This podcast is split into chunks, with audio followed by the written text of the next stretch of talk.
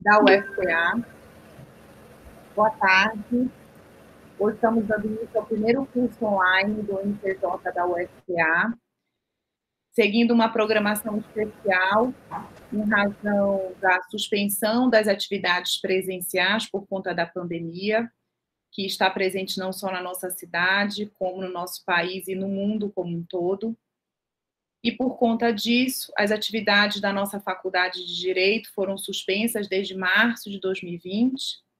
E até então, várias medidas estão sendo tomadas e pensadas para como atingir os nossos alunos, o nosso público de assistidos.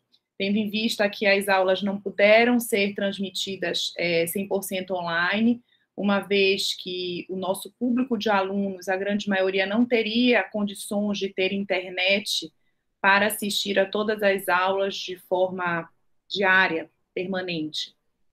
E então, o curso de Direito, através da nova gestão, que tomou posse dia 4 de maio, em reunião, nós decidimos, eu, enquanto nova coordenadora do NPJ, e os coordenadores, diretores do ICJ e da faculdade, em elaborar uma orientação normativa prevendo atividades online não são atividades obrigatórias, não são aulas obrigatórias diárias, mas são atividades, atividades tanto de cunho jurídico, ou seja, de conteúdo realmente de direito, como atividades é, relacionadas a assuntos gerais, a questões de saúde, a questões é, da área de psicologia, da área de exercícios físicos, enfim.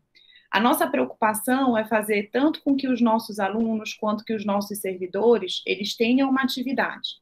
Uma atividade que seja uma atividade que preencha não só a nossa mente com conhecimentos jurídicos, mas preencha a nossa mente também com assuntos gerais que possa nos distrair, que possa evitar que nós entremos em algum tipo de depressão. Muitas pessoas estão sem ter o que fazer, sem atividade, cumulando ainda com problemas de saúde na família, em parentes próximos, em amigos, e fora todos os noticiários que a gente vê, até notícias com pessoas estranhas, não próximas a nós, mas é impossível a gente não se emocionar e a gente não sentir a dor dessas pessoas. Então, a ideia desse projeto realmente é movimentar o nosso público de alunos, de professores, de servidores, e até mesmo atingir os nossos assistidos lá do NPJ. Então, através do NPJ, eu, professora Luciana Gluckpol, como coordenadora que assumi agora a partir do dia 4 de maio, e toda a equipe do NPJ, de servidores, de bolsistas, nós organizamos uma programação especial, onde toda semana nós vamos ter duas lives no canal do Instagram do NPJ, já digo aqui para todos vocês seguirem, é o npj.fpa, super fácil. Nesse canal do Instagram, às terças e quintas, nós vamos ter lives às 16 horas. Uma live será de cunho jurídico, que foi realizada ontem com o professor Alex Potiguar, que explicou para a gente como elaborar a petição inicial. E a outra live sempre será de assuntos gerais. Aqui a gente vai ter amanhã é, com a doutora Roberta Pina, fisioterapeuta, que ela vai falar sobre exercícios para quem teve Covid e também ela já me mandou a pauta, a gente vai falar sobre exercícios de quem está trabalhando em home office, porque a gente começa a sentir um monte de dor que não sentia antes de tanto ficar sentada no computador. Ok? Então a ideia são as lives. Toda semana nós vamos ter também os nossos cards com informativos jurídicos que vão estar sendo divulgados no Instagram, no Facebook, no Twitter. E às quartas-feiras, toda quarta-feira, nós vamos ter esse curso aqui pelo canal do Google Meets, que a gente vai gravar e depois a gente vai disponibilizar no YouTube. Então, vocês que estão nos assistindo agora, vocês fizeram a inscrição, vocês estão assistindo ao vivo e vocês vão receber depois o certificado no e-mail de vocês, certo? É, o Mário vai estar tá verificando a presença de todos vocês aqui, para depois encaminhar o certificado que vai valer como hora de atividades complementares. Mas quem não pôde assistir o curso agora, que assistir depois, esse curso vai ficar gravado no nosso canal do YouTube.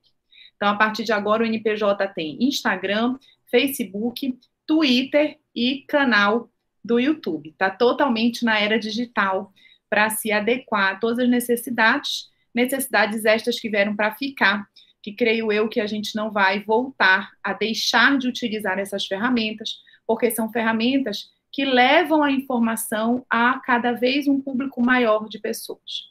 A gente quer também divulgar os nossos cards e confeccionar os drops, que são aqueles vídeos de dois, três minutos, para a gente começar a divulgar pelos grupos de WhatsApp, para chegar ao nosso público de assistidos. Uma vez que os nossos assistidos do NPJ, na sua grande maioria, não têm internet para ter Instagram e Facebook, mas tem internet para ter o WhatsApp. Ok, pessoal? Dadas essas informações de explicações né, dessa nova programação, explicações do que está acontecendo, esse curso, de onde surgiu, para que surgiu, vamos então falar de mediação, que é o que vocês todos vieram prioritariamente ouvir, tenho certeza disso, mas já aproveitaram e já pegaram todas essas dicas que eu passei para vocês, todas as informações e o meu pedido, quero contar com vocês para que vocês divulguem para os colegas, para a gente ter muitos seguidores no nosso Instagram do NPJ, para que a gente consiga de fato efetivar essa finalidade que é chegar a um grande número de pessoas com essas informações, ok? Então vamos lá. Como eu organizei a aula de hoje, gente? Eu pensei da gente falar da mediação é, desde o iníciozinho mesmo, tá? Tanto que o curso não é mediação extrajudicial, não é mediação judicial, o curso é mediação. Então, eu vou partir do pressuposto que vocês nunca leram nada sobre mediação, que vocês nunca estudaram nada sobre mediação. É o primeiro contato que vocês vão ter hoje é comigo falando sobre mediação, ok? Então, a primeira coisa que a gente tem que ter em mente é: a mediação só existe agora Agora que a gente fala de mediação, Luciana, a gente fala de Sejusc, a gente fala de Nupemec, a gente fala de Câmara de Mediação. Como é que é isso? Negativo, pessoal. A mediação, ela existe há muitos e muitos anos. Ainda na Idade Antiga se falava em mediação. A mediação, ela consiste em as partes conversarem, dialogarem através de uma terceira pessoa que vai intervir esse diálogo, que vai intermediar esse diálogo. E qual é a finalidade dessa mediação? É fazer com que as partes, ao dialogarem, ao conversarem, elas possam chegar a um acordo. É só essa a finalidade da mediação? Não. Além da finalidade da mediação ser com que as partes cheguem a um acordo, há também a finalidade de fazer com que essas partes do conflito tenham a sua relação jurídica restabelecida. A gente utiliza muitos exemplos do direito de família. Por quê? Porque são exemplos mais fáceis da gente ilustrar no caso da mediação. Eu tenho um marido ou um ex-marido e uma ex-esposa que estão se divorciando e estão brigando em relação ao valor dos alimentos que será pago para o filho ou para os filhos. Ok? Vejam, esse casal acabou uma relação e essa relação terminou por algum motivo relacionado à traição. Um relacionamento que termina com traição não termina bem. É bem difícil. Na grande maioria das vezes, esse relacionamento terminou com brigas, com palavras feias sendo faladas um para os outros. É, esse relacionamento termina com mágoas. E as partes estão totalmente à flor da pele para conversar. Qualquer conversa que envolva essas partes é uma conversa que vai acabar numa briga e mais mágoa. Vejam, essa lutar para que essas pessoas levem o seu conflito pessoal, íntimo, para um juiz e que esse juiz decida como tem que ser a vida dessas pessoas após o divórcio? Ou é mais interessante que essas pessoas que têm o poder sobre suas vidas resolvam o seu conflito em uma sessão de mediação com o auxílio de um mediador que não vai decidir pela vida dessas pessoas, mas sim auxiliar nessa conversa. Mas sim auxiliar e intermediar como essas pessoas vão conversar para fazer com que elas consigam resolver o seu conflito e restabelecer uma relação harmônica. Ok? Então, a mediação ela tem a finalidade de fazer com que as pessoas cheguem a um acordo e com que as pessoas restabeleçam o seu vínculo. Perfeito? Entendido até agora? Se alguém tiver alguma dúvida, coloca aqui no chat do lado, que eu tô com o chat aberto e aí eu vou dando uma olhada de vez em quando e vou seguindo com a conversa, ok? Então, primeiro ponto, a finalidade da mediação é chegar a um acordo, claro, mas é só uma? Não. Também existe a finalidade de fazer com que as partes consigam restabelecer o seu vínculo de relacionamento. Então, no exemplo que eu acabei de dar, qual seria a finalidade de uma mediação envolvendo um casal que está em processo de divórcio e um divórcio gerado por traição, um divórcio gerado por muitas mágoas e que não há consenso inicialmente sobre o valor de alimentos a ser pago para o filho ou para os filhos. Nesse exemplo que eu acabei de dar, a finalidade é que a gente consiga que nesse acordo, que além de se chegar a um acordo, isto é, que além de eu conseguir que eles cheguem a um valor em consenso, que eu também faça com que esse casal consiga restabelecer o seu vínculo. Mas cuidado, eu, mediadora, tenho a finalidade de fazer com que eles voltem um relacionamento? Não, não é isso, gente. Eu, mediadora, tenho a missão de fazer com que eles consigam viver harmonicamente novamente, como pessoas divorciadas. Pensem, eles têm filhos, eles nunca mais vão deixar de se relacionar na vida. Muito difícil. E para que esse relacionamento, ainda mais com filhos, possa se dar de forma harmônica, as pessoas têm que resolver os seus conflitos. A não resolução de conflitos, aquele famoso, é, é, aquela famosa frase que a gente diz, joga poeira para baixo do tapete esconde, aquilo nunca dá certo. O tapete sempre vai sair do lugar a poeira vai voar, a poeira vai aparecer, a sujeira vai ser descoberta e mais briga vai existir. Então, nada de deixar a poeira para baixo do tapete, nada de deixar o conflito escondido, porque ele vai surgir. O conflito, ele é algo positivo. Olha que estranho que eu estou falando para vocês. É bom ter conflito. São dos conflitos que surgem soluções e muitas das vezes essas soluções elas vão dar viés a novas posturas, a inovações, a novas atitudes para melhor, na grande maioria das vezes.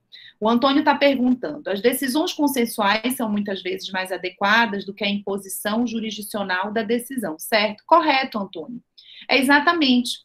Porque, veja, gente, nós perdemos, ou talvez nunca tenhamos tido a consciência de que a melhor pessoa para resolver os seus problemas, os seus conflitos, é você mesmo.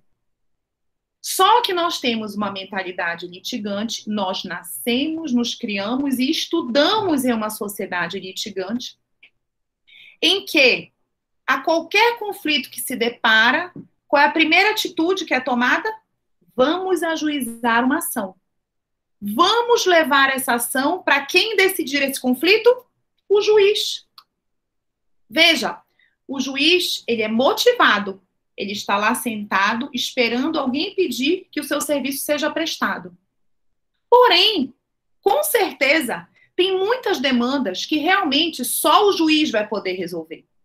Mas inúmeras outras as partes conseguem resolver sem a interveniência do juiz. Por quê, pessoal? Porque simplesmente o juiz é uma terceira pessoa que enxerga o teu conflito de cima para baixo e que vai proferir uma decisão técnica. Ok? Ele vai proferir uma decisão e que grande parte das vezes essa decisão não agrada 100%, nenhuma parte nem outra. Ou pior, ou às vezes agrada 100% uma parte e a outra não agrada nada. E esse conflito vai continuar existindo, porque essa parte que ficou desagradada 100%, ela vai ter que cumprir. É ordem judicial. Porém, ela vai cumprir, mas vai arrumar outras formas de continuar infernizando a vida, de continuar brigando e vão surgir ainda mais conflitos em decorrência desse conflito inicial que foi mal resolvido. Então, sem dúvida alguma, a melhor pessoa para resolver os seus conflitos é você mesma. As pessoas têm que reaprender, reencontrar esse poder. Isso é um poder que nós temos. Nós temos autonomia para resolver os nossos conflitos. A gente não deve transferir esse nosso poder para uma terceira pessoa resolver, para o juiz. Agora, com toda a cautela, tem conflitos que eu não vou conseguir resolver sozinho. Eu vou precisar levar para o judiciário, ok? Então, primeiro ponto da nossa aula: o que é a mediação e qual a finalidade da mediação? A mediação nada mais é do que uma forma de resolução de um conflito, uma forma consensual de resolução de conflito, onde as partes vão dialogar, as partes vão conversar entre si com o auxílio de um terceiro intermediador. Esse terceiro intermediador é chamado de mediador. O terceiro, o mediador, ele é uma pessoa que intermedia o diálogo, que faz a interlocução da conversa. Ele é capacitado, ele precisa ter estudo, ele precisa ter técnica e ele precisa ter um grande cuidado. O mediador não pode propor a solução daquele conflito. Ele tem que fazer com que as próprias partes cheguem a solução daquele conflito, atingindo assim a finalidade do conflito, que é alcançar um acordo e restabelecer a relação entre as partes. Ok até agora? Conceito de mediação, a finalidade da mediação e o papel aí do mediador. Perfeito, gente? Vamos partir agora para o segundo ponto. Quais são os princípios que regem a mediação? E aí eu vou buscar esses princípios que vocês vão ter eles em qualquer lugar, só olhar na legislação, ninguém precisa decorar. Mais à frente eu vou tratar com vocês quais são os instrumentos normativos da mediação, ok? E nesses instrumentos normativos a gente tem um deles, que é a Lei 13.140 de 2015, que é a Lei da Mediação. E logo no artigo 2 são tratados os princípios que orientam a mediação. São oito princípios, gente. O primeiro, imparcialidade do mediador. Claro, o mediador ele não pode estar ali interlocutando uma conversa, um diálogo a favor de uma das partes.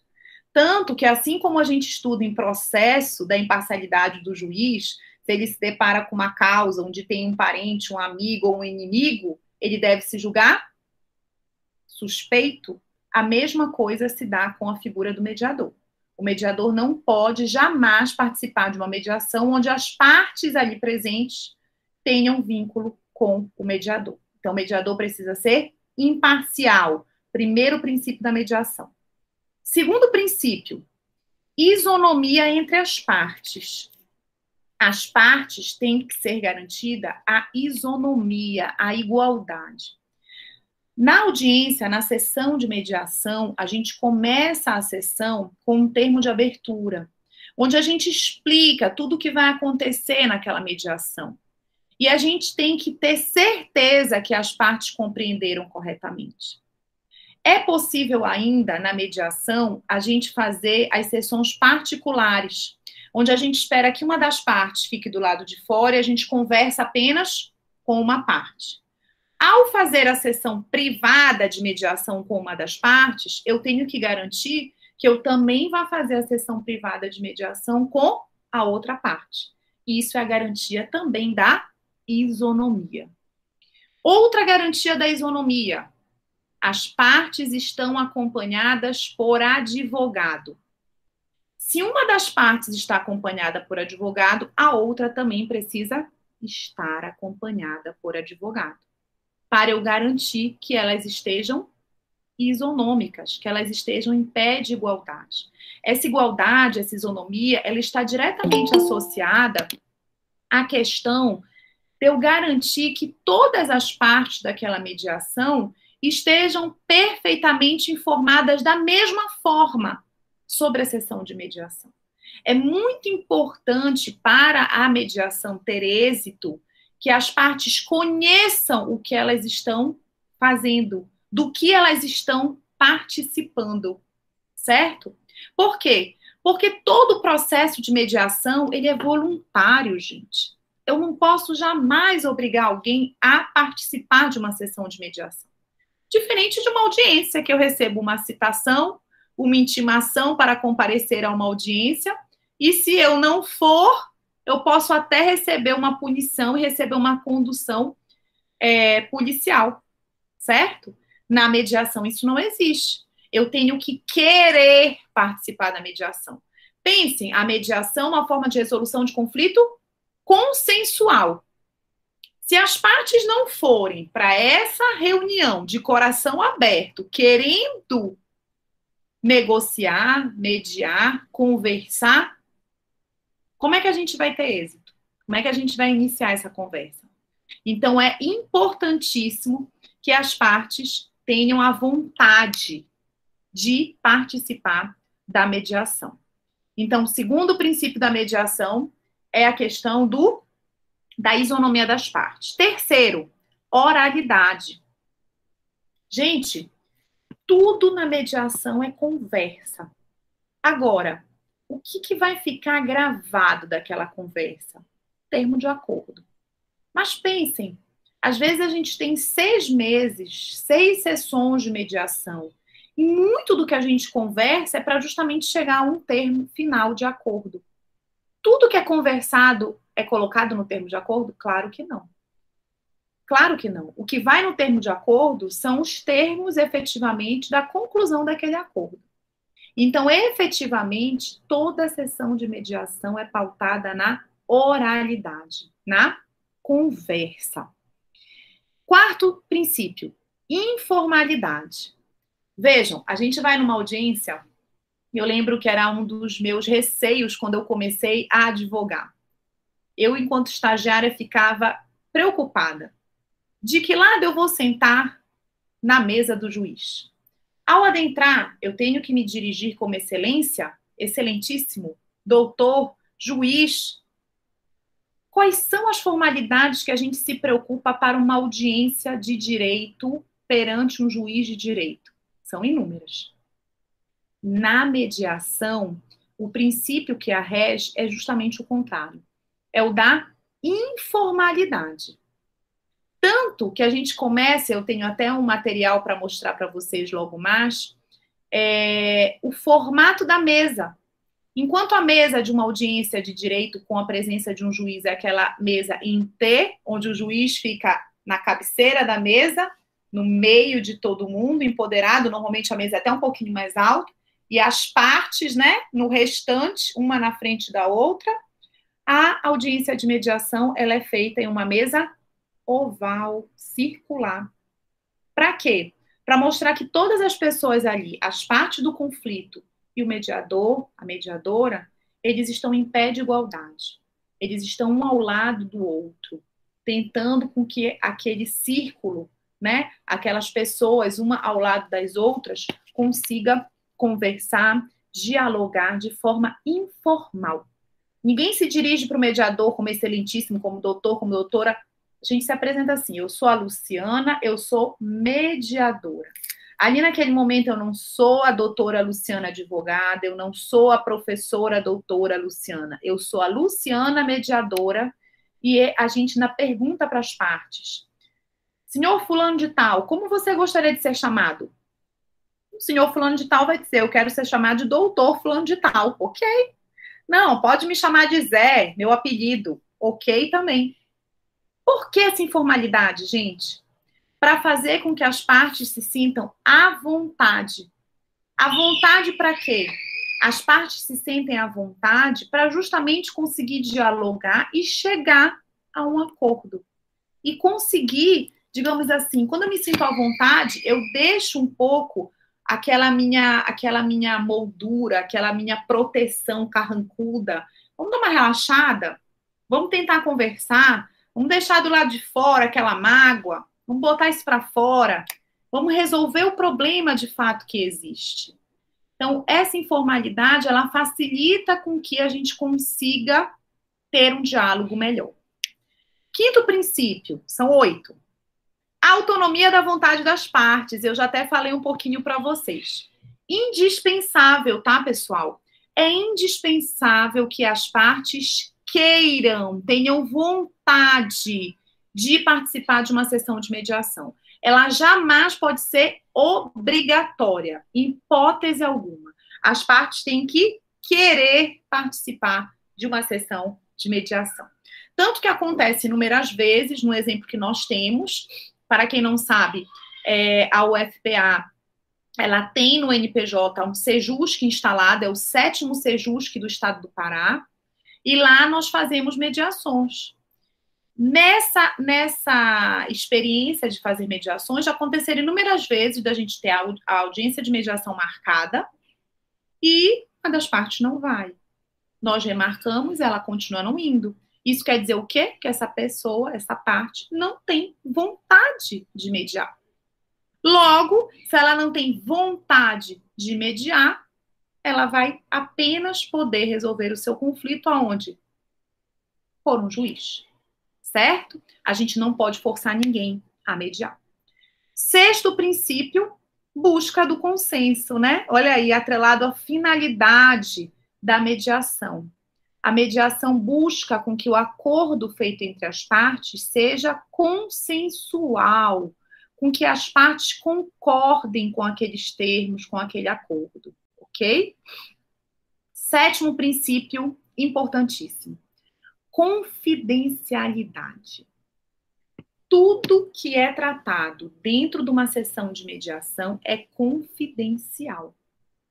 Percebam, nas audiências cíveis, quantos de vocês, alunos que estão me ouvindo, já não foram assistir uma audiência civil para preencher o número de horas que vocês precisavam para ter de audiências lá do NPJ? Muitos, né? Vejam, algumas audiências não podem ser públicas porque o processo corre em segredo de justiça. Mas é a sua minoria. A maioria está lá de portas abertas, você pede licença, pede para participar, as partes autorizam, o juiz autoriza e você participa. As mediações é o contrário.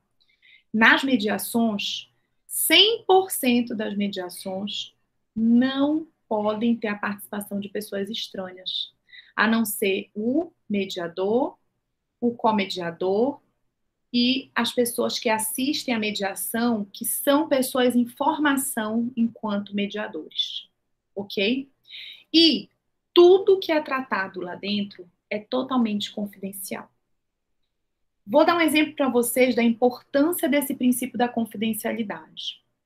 Estou, eu, Luciana, mediando uma sessão de mediação, um conflito existente, e naquela sessão de mediação, várias verdades vêm à tona. Não garantimos ali que as pessoas fiquem à vontade, um ambiente informal, e muito vem à tona. Essas pessoas falam todas as verdades, não conseguem chegar a um acordo. A audiência é infrutífera, a mediação não tem êxito, o que não é para ficar decepcionado, tá, gente? Acontece, é natural. Vamos ter êxitos e vamos ter outras que não vão dar certo. Não tivemos êxito nessa mediação. O que, que as partes fazem? Vamos ter que resolver esse conflito. Nós vamos, então, procurar o juiz. Para isso, as partes vão atrás de advogado. Uma das partes chega comigo, Luciana, que sou advogada. Doutora, a senhora pode ser minha advogada? E eu, enquanto mediadora, devo dizer o que para essa parte? Enquanto mediadora, que estava fazendo a mediação do conflito daquela pessoa. Eu sou proibida de fazer a mediação. Por quê, gente? Porque eu tive acesso a informações confidenciais, tanto daquela pessoa que quer me contratar, como da outra parte contra quem eu irei advogar. Ok? Eu sou proibida, eu não posso. É seríssimo essa questão do da confidencialidade das informações. Perfeito, gente? Não podemos. E o último princípio é a boa-fé. A boa-fé no sentido de fazer com que as partes estejam ali de coração aberto, que as partes estejam ali realmente de boa fé, realmente querendo resolver. Eu sei que muitas das vezes é difícil, muitas das vezes as pessoas chegam com outra intenção, mas o papel do mediador também é fazer com que essas partes tentem, consigam, lutem para que as partes se desarmem, para que as partes fiquem à vontade, para que as partes consigam de fato conversar usando, tendo boa fé, se colocando no lugar da outra. Isso é uma técnica que a gente utiliza muito na mediação, que é a técnica da empatia. Fazer com que uma parte se coloque no lugar da outra para ver o que é que a outra está sentindo, para ver o que é que a outra passou naquele conflito. Certo, gente? Entendido? O Elton colocou aqui um comentário. É uma condição a mediação antes de ingressar com a ação na justiça? É uma pergunta. Não, Elton, não é. Hoje não é. Em alguns países, como a Argentina, é uma condição. Eu primeiro preciso provar que eu tentei resolver o meu conflito de forma consensual. Como eu não tive êxito, eu vou recorrer ao judiciário. Mas aqui no judiciário brasileiro não é. E aí aproveita esse teu gancho para a gente seguir agora para um terceiro ponto da nossa aula. Então, relembrando, o primeiro ponto a gente falou do conceito de mediação, né? Mediação é uma forma consensual de resolução de conflitos em que tem a presença de uma terceira pessoa que intermedia essa conversa, esse diálogo. Essa terceira pessoa chamada de mediador, ok? Finalidade da mediação: chegar a um acordo consensual e um acordo elaborado, organizado, pensado pelas partes e não pelo mediador. O mediador vai instruir aquela conversa, orientar aquela conversa para que as próprias partes cheguem ao acordo. Além dessa finalidade de eu conseguir chegar a um acordo, a outra finalidade da mediação é que eu consiga restabelecer os vínculos entre as partes daquele conflito. Segundo ponto da nossa aula que nós acabamos de ver foram os princípios da mediação, e eu citei os oito princípios que estão no artigo 2 da Lei de Mediação, Lei 13.140 de 2015, que são imparcialidade do mediador, isonomia entre as partes, oralidade, informalidade, autonomia da vontade das partes, busca do consenso, confidencialidade e boa fé. Entendido? Então, falamos dos princípios, falamos do conceito, falamos da finalidade e da figura desse mediador.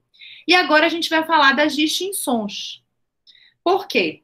Eu puxei o gancho aí da pergunta do Elton, que ele faz. É uma condição a mediação antes de ingressar com ação na justiça? E eu disse não. E agora eu vou explicar. Nós temos mediação extrajudicial e mediação judicial. Nós temos mediação pré-processual e temos mediação processual. Só tomar uma aguinha rápida.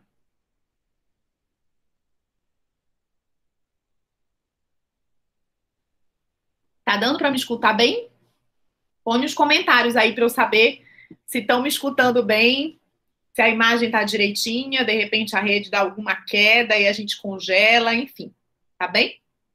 Bem, vamos fazer essa distinção. Terceiro ponto da nossa aula: distinção entre mediação extrajudicial, mediação judicial, mediação pré-processual e mediação processual, ok? Eu disse para vocês no início da nossa conversa hoje: a mediação sempre existiu, desde a antiguidade. O que, é que tem de novidade, Luciana? Por que, que agora tanto se fala em mediação? Né? Eu quero ver se a gente consegue chegar até a portaria conjunta do TJ agora do dia portaria número 12, agora, salvo engano, do dia 25 de maio de 2020, que fala de mediação judicial online por videoconferência. Olha que novidade. Vamos ver se dá tempo da gente falar disso. Mas a mediação sempre existiu. Eu tenho mediação escolar, eu tenho mediação comunitária. São mediações extrajudiciais. São mediações feitas fora do judiciário. Perfeito? Essas mediações fora do judiciário, elas sempre existiram e sempre irão continuar existindo. Luciana, eu tô com um conflito e eu não quero ir no poder judiciário. Eu quero resolver o meu conflito em através de uma mediação, usando as técnicas da mediação. Mas eu não quero ir no judiciário, tenho medo do judiciário. Onde eu posso ir? Numa câmara privada de mediação. Essa mediação numa câmara privada de mediação vai ser uma mediação extrajudicial, porque ela não é feita dentro do judiciário. Entendido? Existe câmara privada de mediação? Sim, senhorita. Existe câmara privada de mediação. E existe há muito tempo, tá ok? Nós vamos falar da resolução 125 do CNJ, que sabe de que ano é? 2010. Em 2010, o CNJ já falava de Câmara Privada de Mediação, já regulamentava a Câmara Privada de Mediação. Ok? O que, que teve de novidade de 2015 para cá? Foi a mediação judicial. A mediação judicial é a mediação feita dentro do judiciário, dentro do espaço físico do judiciário. Seja ele o sejusque, seja ele o juizado, seja ele a justiça. O poder judiciário, o fórum da vida. Ok? Essa é a diferença, a mediação judicial. Então, a mediação judicial ela, para existir, tem que ter um processo. O que vocês acham, gente? Eu preciso já ter um processo para ter mediação judicial? Não, não preciso. Vejam, eu tenho um conflito, eu vou lá no Sejusc do NPJ da UFPA, sétimo Sejusc, chego lá, eu e meu ex-companheiro me dirijo à secretaria do Sejus que digo que eu gostaria de fazer uma conciliação para tratar de estabelecer a guarda e o direito de visita dos nossos filhos.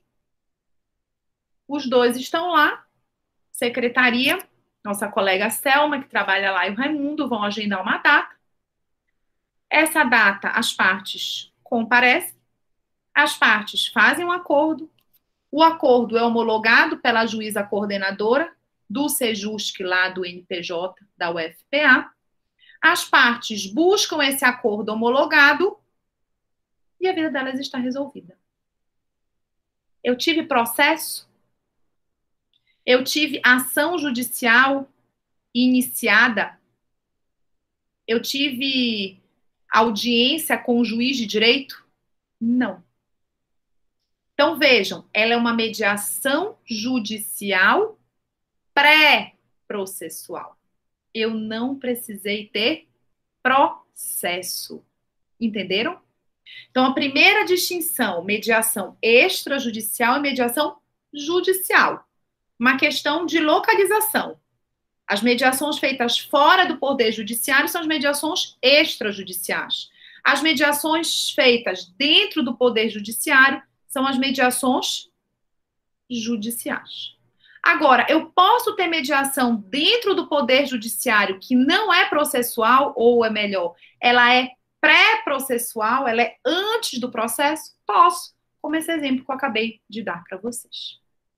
Agora, nesse mesmo exemplo, as partes procuraram, mas quando chegaram na hora da mediação, as partes brigaram.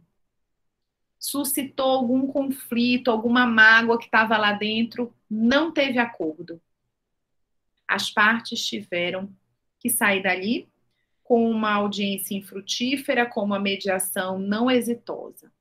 Arquivou-se a mediação deles. O que, que as partes fazem? Procuram um advogado e entram com uma ação na justiça. Eu já tenho um processo. A ação foi ajuizada, temos um processo. Primeira audiência, o juiz faz a audiência de mediação ou de conciliação. e consegue um acordo. Eu posso dizer então que eu tenho uma mediação judicial processual dentro do processo. Isto é, eu posso fazer acordos, eu posso utilizar meios consensuais de solução de conflitos, seja através da conciliação, através de mediação, durante todo o andamento do processo judicial, inclusive em segunda instância e inclusive em tribunais superiores.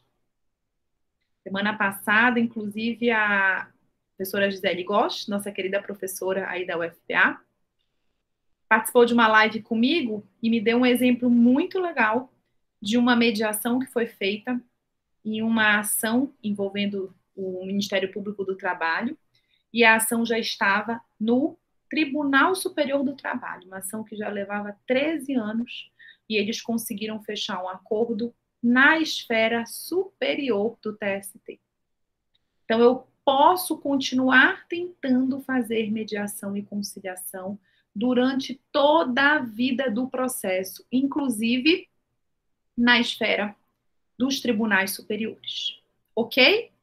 Então vamos lá. Essa terceira parte que a gente está falando aqui do, da nossa aula. Mediação extrajudicial, mediação judicial, entendido? E depois, mediação pré-processual, ou seja, antes de eu ter processo algum, e a mediação processual, quando eu já tenho processo e eu consigo em algum momento mediar. Mas para fechar esse tópico com a pergunta do Elton, eu não vou numa câmara privada, eu não procuro ser jusque. Eu briguei com o marido, quero me divorciar, vou lá no escritório da Luciana e peço para a Luciana mover uma ação de divórcio litigioso. A Luciana nem sugere que tente uma mediação. Ela é daquelas das antigas, daquelas advogadas que querem só brigar. Vamos ajuizar a ação de divórcio litigioso. Eu posso ajuizar a ação de divórcio litigioso sem tentar primeiro mediar? Claro. Sempre foi assim. Infelizmente. Porque o ideal é que fosse o contrário que o juiz só aceitasse aquela ação se ele verificasse que as partes tentaram primeiro resolver de forma consensual. Mas até a presente data, o nosso ordenamento jurídico, o nosso processo brasileiro funciona dessa forma. Você pode sim ajuizar uma ação, independentemente de ter tentado uma conciliação prévia. Ok, Elton? Esclarecida a sua pergunta? Podemos partir adiante? Ok? Vejam, então a gente tem, a partir de 2015, a introdução da figura da mediação judicial. Essa novidade, gente. Mediação sempre existiu e existe fora dos muros do judiciário. O que surge em 2015 é a figura da mediação dentro do judiciário. Dentro do judiciário, seja ainda numa fase pré-processual ou seja numa fase já processual durante todas as fases do processo, inclusive nas suas instâncias superiores. Isso a partir de 2015, ok? Bem, eu fiz aqui um slide para vocês que eu vou colocar é, dessa quarta e última, que horas são? 5 e 15 a gente vai levar, a previsão da nossa aula era até 5 e meia, uma hora e meia de aula, tá, pessoal? Às 6 horas eu tenho outra live para dar tempo de respirar e começar de novo.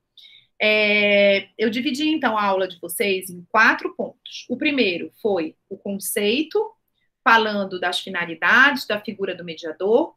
O segundo ponto foram os princípios, o terceiro ponto foi a classificação da mediação em extrajudicial, judicial, processual e pré-processual. E o quarto e último ponto, eu vou falar para vocês sobre o ordenamento jurídico que trata do Instituto da Mediação atualmente no direito brasileiro. E com isso a gente vai conseguir ter uma ideia geral de como a mediação está instalada em vários setores do judiciário para que a gente possa utilizá-lo. eu vou colocar aqui para vocês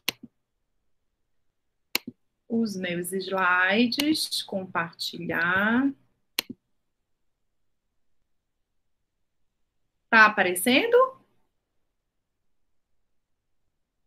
Alguém me confirma só no chatzinho se tá aparecendo.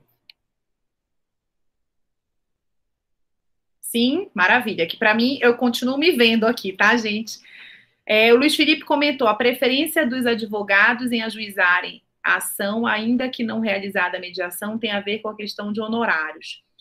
Pois é, Luiz Felipe, isso tem que ser modificado. Por quê? Porque muitos desses advogados ainda não consultaram as tabelas de honorário para você ser advogado em mediação. É outra forma de cálculo. Por quê? Porque quando o, o, o cliente te procura no teu escritório e, e, você vai vender o seu serviço de advogado brigão, de advogado litigante, que diz logo para ele, teu processo vai levar 20 anos. Eu vou levar muito tempo trabalhando no teu processo. E aí eu vou te cobrar muito, porque eu vou levar muito tempo. Mas eu vou levar muito tempo por quê? Porque o judiciário tem muito processo e vai levar muito tempo para julgar. Agora, quando você vende o seu serviço para mediação, o teu discurso é outro. Por quê? Porque você leva muito tempo para se preparar e para preparar o teu cliente para uma sessão de mediação. Mas para isso, o advogado tem que estar preparado e capacitado para poder participar de uma sessão de mediação. O advogado tem que se preparar, porque não é só chegar lá e bater papo, não é só chegar lá e conversar. Existem técnicas para auxiliar o teu cliente a uma ação, a uma reunião, a uma sessão de mediação. Então, quando o teu cliente chega no teu escritório, dificilmente o cliente vai chegar e vai dizer que ele quer fazer uma mediação. É você que tem que sugerir. E é você que tem que vender o seu serviço. O seu serviço não vai ser vendido por conta do tempo que vai levar a ação no judiciário, porque realmente a mediação ela vai ser mais rápida mas não quer dizer que ela vai acontecer de primeira, na primeira sessão. Muitas das vezes não é apenas uma sessão que a gente resolve um conflito. Ela vai levar algumas sessões. E você vai ter que acompanhar o seu cliente nessas sessões. Quanto você vai cobrar? Primeiro, para preparar o seu cliente para participar dessa sessão de mediação. Para se preparar para participar dessa sessão de mediação para acompanhar o seu cliente nas sessões de mediação. Isso também tem um custo. É um custo técnico, é um custo de serviço intelectual e não é um custo de tempo de espera do Poder Judiciário. Tá? Então, quando a advocacia, e muitos já viram essa diferença, tanto é que em várias OABs, eu sempre cito a de São Paulo, que é onde nós temos o maior número de advogados e é onde nós temos tabela de honorários para os advogados acompanharem seus clientes em sessões de mediação, eles já refletem, eles já, eles já trabalham com esse novo tipo de cobrança de honorários. Agora, quem não pensa dessa forma vai continuar, talvez equivocado, de que eu ganho mais dinheiro levando anos na briga. Mas, você está preocupado com seu cliente? Ou você está preocupado com seu bolso? Cadê a questão ética? O advogado é preocupado em ganhar dinheiro ou em satisfazer o seu cliente e resolver o conflito dele? Ainda tem mais essa questão para ser pensada, que para mim, inclusive, é a mais importante. Ok? Vamos ao nosso slide, então? Vejam. Curso sobre mediação. E aqui eu coloquei para vocês a tradição que a gente tem, que aí fechou com a pergunta que o Luiz Felipe colocou, né? No que você pensa quando se fala em acesso à justiça? Qual é a palavrinha que vem na cabeça de vocês, gente? Vem na cabeça de vocês pensar em conversa? Acesso à justiça, eu penso em paz, em harmonia? Ou eu penso em ação judicial? Vamos promover uma ação judicial, levar para o juiz e ficar anos brigando nessa ação. É inevitável esse pensamento, Se vocês pensaram nisso, ou se não pensaram, só pensaram em mediação porque a gente está falando da mediação agora. Porque é inevitável, quando a gente fala em acesso à justiça, eu me lembrar do prédio do fórum, eu me lembrar do prédio do tribunal, tá? É inevitável. E isso não é culpa de ninguém. Isso nada mais é do que um reflexo da nossa educação litigante uma educação não apenas nos bancos da faculdade, como perante a sociedade como um todo, até a sociedade leiga, certo? Nós somos uma sociedade de formação litigante. Olha o que a gente pensa aí quando a gente fala de acesso à justiça. Eras, uma demora, vou levar para a justiça, vai demorar pilhas de papel. Olha aí, quem já viu essa série? Suits Aproveitem agora a quarentena e assistam, é maravilhosa. Uma das advogadas, olha, é, hoje, inclusive, casada né, com o príncipe, com, com, com Harry, deixou de ser da família real. Ela é maravilhosa, eu já conhecia lá do, do Suítes, do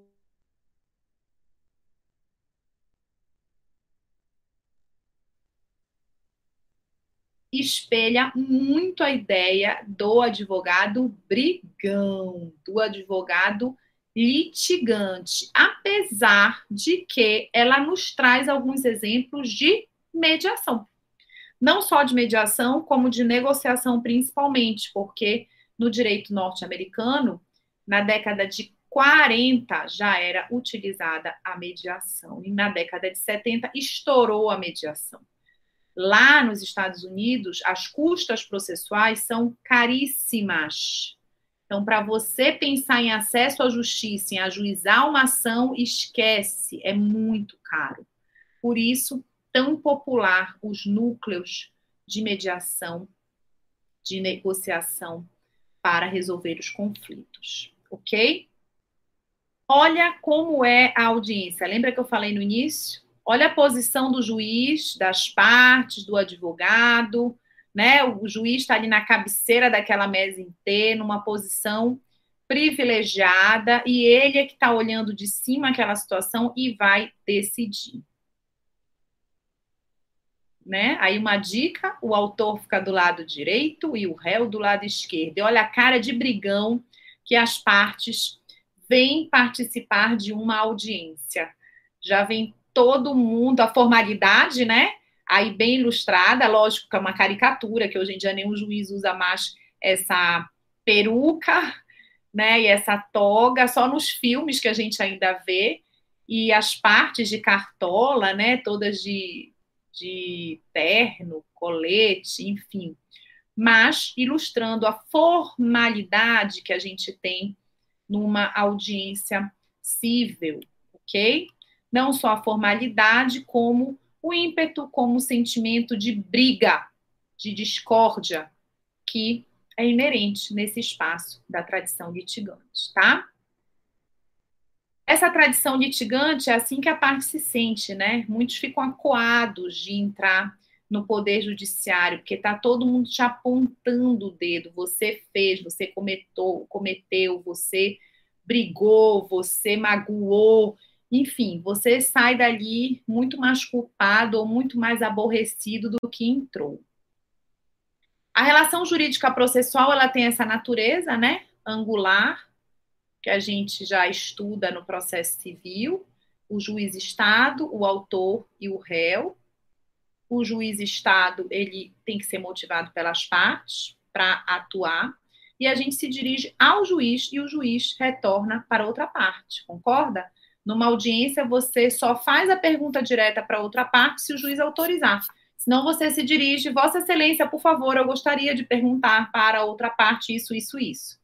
E aí a Vossa Excelência repete a pergunta. Ou seja, não há o que, pessoal?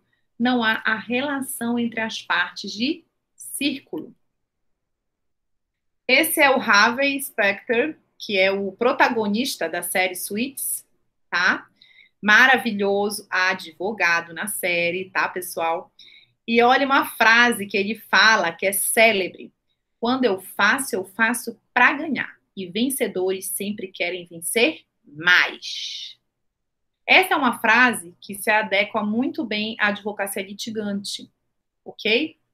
Na advocacia consensual, olha uma palavrinha nova para vocês aí, a advocacia consensual, que é a advocacia que a gente vai estar tá trabalhando quando a gente leva os nossos clientes para participarem de sessões de mediação, de conciliação, de arbitragem. A gente sabe que nessas sessões, que nas resoluções de conflito consensual, a gente nem sempre vence.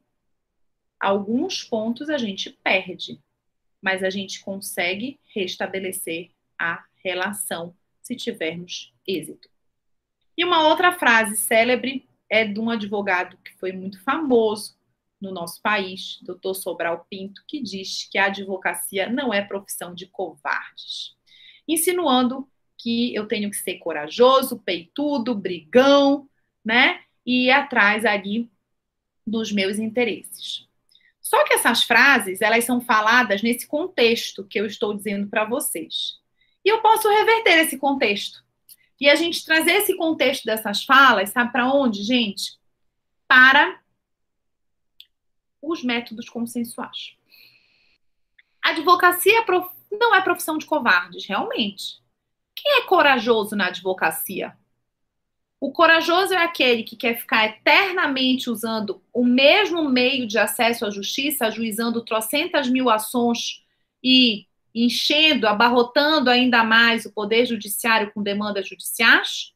Ou o advogado corajoso é aquele que, ao ver novos meios de acesso à justiça, vai estudar, vai se capacitar, vai inovar e vai oferecer um novo serviço ao seu cliente?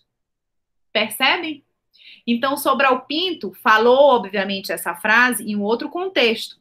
Mas eu posso trazer essa frase para a minha realidade e entender que covarde é o advogado e advogada que se capacitam, é o advogado e advogada que vão atrás de novos serviços de qualidade para oferecer aos seus clientes e oferecem outros meios de acesso à justiça modernos, novos, novidade. E mais do que isso, meios que talvez vão acalentar mais o seu cliente, atender, satisfazer mais o seu cliente do que continuar usando o meio antigo. Ok? Vamos romper com isso? Vamos romper com esse meio brigão? Olha quem surge na nossa vida. Sistema multiportas. O sistema multiportas ele é criado na década de 70 nos Estados Unidos, ou seja, estavam anos-luz da nossa frente. Quando eles chegaram e disseram assim: o acesso à justiça é somente através do judiciário? Eu não posso ter justiça quando eu e a parte contrária decidimos fazer um acordo e chegar a um acordo justo para nós? de forma consensual? Isso também não é acesso à justiça? Claro que é, gente. E aí se chamou de sistema multiportas. Estamos diante de um conflito e diante desse conflito eu vou querer resolver esse conflito. Aonde eu vou resolver esse conflito? Me deparo com várias portas de acesso à justiça porta do Poder Judiciário, a porta da mediação, a porta da conciliação, a porta da arbitragem, a porta da negociação. Vamos, então, enquanto advogado, analisar o conflito e vislumbrar qual é a melhor porta de acesso para aquele caso concreto ser solucionado. Pode ser, gente, que o advogado se depare e diga o seguinte: para esse caso não tem jeito, temos que ir para o judiciário. Ok, mas eu fiz essa primeira análise. Eu tentei vislumbrar a possibilidade de utilizar uma outra porta. Como o advogado pode chegar e dizer esse conflito facilmente vai ser resolvido através de uma mediação, através de uma arbitragem, através de uma conciliação. Mas surge o sistema multiportas. Olha aí, um monte de portinha ilustrando o sistema multiportas e ali a destacada vermelha que eu escolhi para adentrar e acessar a justiça. Detalhe muito importante: escolhi a vermelhinha, entrei, não alcancei o acordo, não obtive êxito. Posso sair dessa portinha e entrar em outra? Claro que eu posso. Certo? É lógico que eu posso, ok? Tenho, então, vários caminhos para seguir e atingir, e alcançar, e acessar a justiça. E aí a gente entra no mini sistema brasileiro de métodos consensuais de solução de conflitos, termo esse que foi criado pela saudosa professora Ada Pellegrini, que muito ainda contribuiu com essa temática. E a primeira, o primeiro grande documento desse mini sistema brasileiro é a resolução 125 do CNJ, gente. Vale muito a pena vocês baixarem essa resolução. Ela é uma resolução pequena e vocês lerem essa resolução. Essa resolução ela instituiu, na verdade, a política judiciária nacional de tratamento adequado dos conflitos de interesses no âmbito do poder judiciário. Então, vamos tratar os, os conflitos de interesse de forma adequada e não apenas levando para dentro do judiciário. E ela criou dentro do judiciário, ou seja, para implementar essa política pública, ela criou os núcleos permanentes de métodos consensuais de solução de conflitos, os conhecidos como NUPEMECs, e os centros judiciários de solução de conflitos e cidadania, conhecidos como SEJUSCs, orientando desde 2010 que todos os tribunais de justiça tivessem o NUPEMEC e os SEJUSCs. O NUPEMEC, enquanto um órgão administrativo de planejamento, de organização e de criação dos SEJUSCs. Tanto que aqui no Pará nós temos o NUPEMEC, que é coordenado pela doutora Dail Paraense, que é nossa desembargadora aposentada, e é o NUPEMEC quem cuida tanto dos cursos de capacitação dos mediadores e conciliadores, como da criação dos SEJUSCs. Hoje, atualmente, entre a capital e o interior, nós temos 13 centros judiciários de solução de conflitos e cidadania, sendo um deles o nosso lá do NPJ da UFPA, que é o sétimo, Sejusc. E essa política judiciária trazida para a resolução do, do CNJ, ela traz à tona justamente essa preocupação. Nós estamos com um judiciário abarrotado de processos, nós estamos com uma crise no judiciário. Mas por que essa crise? Os juízes não trabalham? Não tem funcionário suficiente? Não tem equipamento? Claro que tem. Tudo isso tem. A questão é: a nossa mentalidade litigante faz com que as partes cada vez mais ajuizem ação. E nós nunca vamos dar conta de resolver, de solucionar essas ações judiciais a tempo. E, como diz o professor Kazu Watanabe, quando o meu retorno do judiciário não é a tempo, ele deixa de ser eficiente. E talvez eu possa dizer que eu nem estou tendo mais o acesso à justiça. Estamos diante de uma crise do judiciário. Estamos, não. Já estamos há algum tempo. E com base no estudo dessa crise do judiciário é que emana essa resolução 125 do CNJ, dizendo que Vamos olhar o conflito e tratá-lo de outras formas que não apenas a do acesso à justiça, acesso ao judiciário. Vamos olhar a mediação e a conciliação como meios também de acesso à justiça. Vejam, quando eu falo de, de acesso à justiça usando mediação e conciliação, quando a resolução ela traz esses meios, ela trabalhou pensando em formas de resolver a crise do judiciário. Mas eu não posso, de forma alguma, informar que mediação e conciliação vieram apenas para resolver a crise do judiciário, ok? Por quê? Porque a mediação e a conciliação elas vão muito além disso. A mediação e a conciliação elas vão além disso quando a finalidade delas é garantir a pacificação. Depois da resolução 125, a gente vai ter, já passou de 5 e meia, mas eu vou finalizar esse slidezinho com vocês, tá? Para a gente não fechar o raciocínio. Depois da resolução 125, eu tenho o Código de Processo Civil de 2015, que eu já nem chamo mais de novo código, porque ele já tem cinco anos, tá? E depois, assim, o, o, a resolução 125, ela vai tratar do SEJUSC, do NUPEMEC e das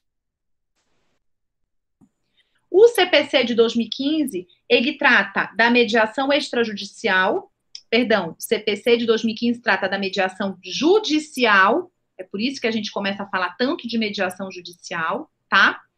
E a lei de mediação trata da mediação extrajudicial e da mediação no âmbito da administração pública. Então, vejam, com esses três documentos jurídicos, a gente passa a ter um ordenamento jurídico completo sobre mediação.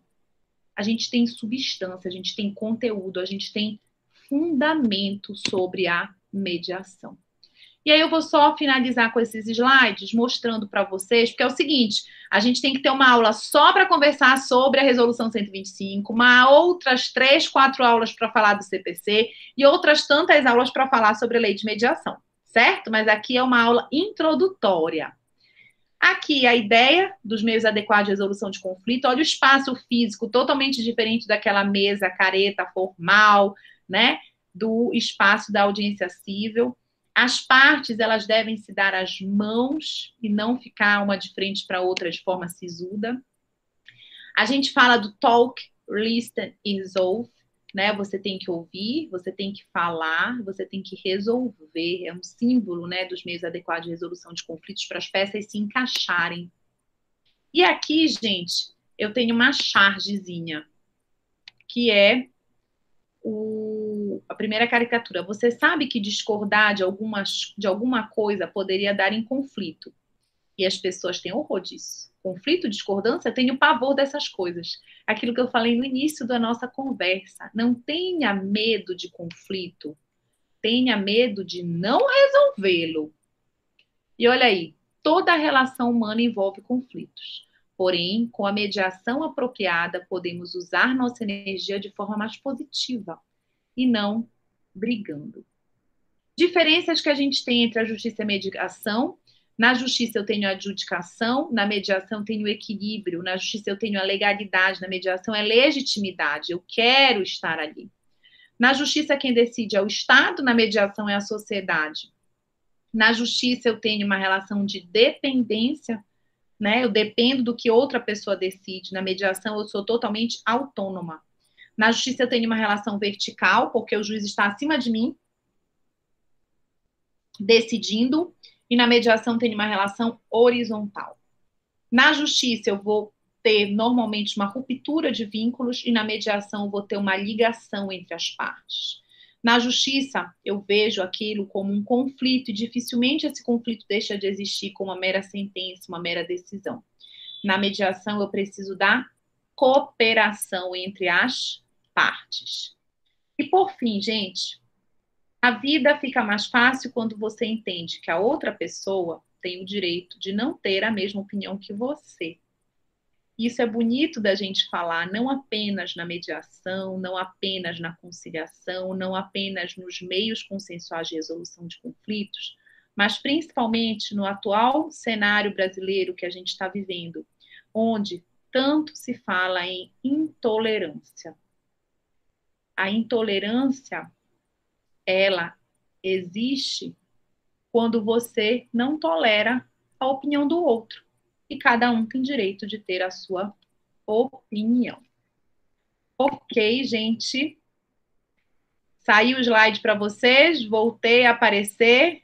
Jorge está falando, a senhora poderia dar um curso completo em várias aulas. É verdade, Jorge. Mas nós vamos ter uma disciplina na faculdade, já foi aprovada, eu implementei no, no projeto do curso, sobre mediação, tá? Os, na verdade, sobre os meios é, de solução de conflitos consensuais. Bem, resumo da nossa aula de hoje. Estamos falando a uma hora e dez minutos, quer dizer, eu estou falando aqui, né, com vocês nessa aula virtual. Falamos do conceito, de quem é o mediador, falamos dos princípios, falamos da divisão de mediação extrajudicial e judicial, pré-processual, processual. Adentramos no ordenamento jurídico, falando um pouquinho da resolução do CNJ, do CPC, da lei de mediação, e fechando nessa dicotomia do litigante para com o consensual. Eu espero que vocês tenham aproveitado a nossa conversa, que vocês tenham, quem ainda não conhecia, conhecer o Instituto, ainda de forma introdutória, mas já é o bastante para instigar o interesse, para você aprofundar ainda mais o seu estudo. E espero que tenha plantado uma sementinha dentro do coração de todos vocês, para que vocês divulguem esses meios de solução consensual de conflitos. Por quê? Além de todos os benefícios que a gente conversou nesta tarde, a mediação, a conciliação, todos os meios consensuais de resolução de conflitos, eles têm uma finalidade precípua maior que está lá nos nossos princípios constitucionais. Eles buscam a pacificação social quando eu consigo fazer com que o conflito seja resolvido, com que as partes restabeleçam os vínculos, com que as partes voltem a viver harmonicamente, eu consigo instaurar a paz que tanto a gente precisa. Ter paz no relacionamento. Tolerância, empatia e paz. Muito obrigada. Tenham um ótimo final de tarde. Estejam conosco amanhã na live às 18 horas e logo mais a nossa conversa vai estar no nosso canal do YouTube. Um grande beijo para todos. Aproveitem. Saúde, fiquem em casa e se cuidem. Tchau, gente.